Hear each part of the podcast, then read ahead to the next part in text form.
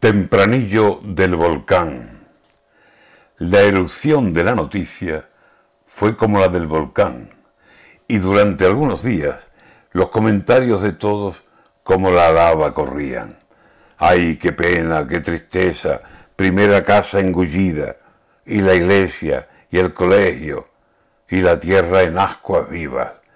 Mas como hace más de un mes, ya la lava no es noticia aunque esté haciendo más daño que hizo en los primeros días.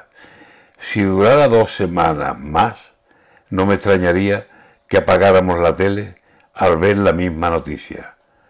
Toito es acostumbrarse, la vieja copla decía.